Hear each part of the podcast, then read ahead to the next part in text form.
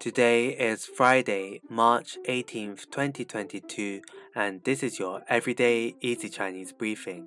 大家好，我是林老师, and in under 5 minutes every weekday, you'll learn a new word and how to use this word correctly in phrases and sentences. Today's word of the day is fan, fan, which means reverse.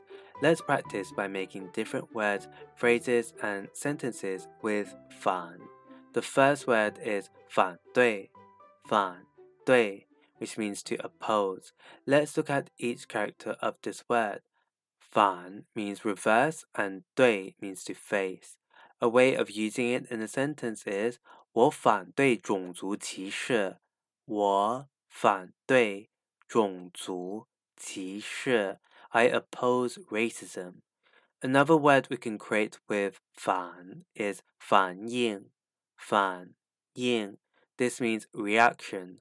A way of using it in a sentence is 你怎么一点反应也没有？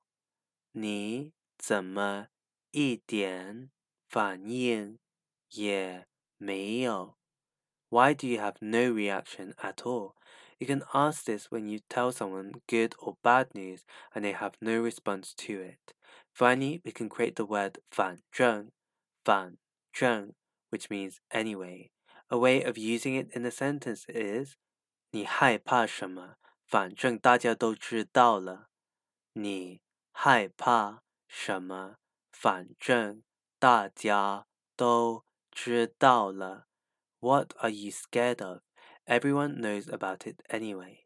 Today we looked at the word fan, which means reverse, and we created other words using it. These are 反对 to oppose, 反应 reaction, and 反正 anyway. To see this podcast transcript, please head over to the forum section of our website www.everydayeasychinese.com where you can find even more free Chinese language resources. See you again soon for more practice.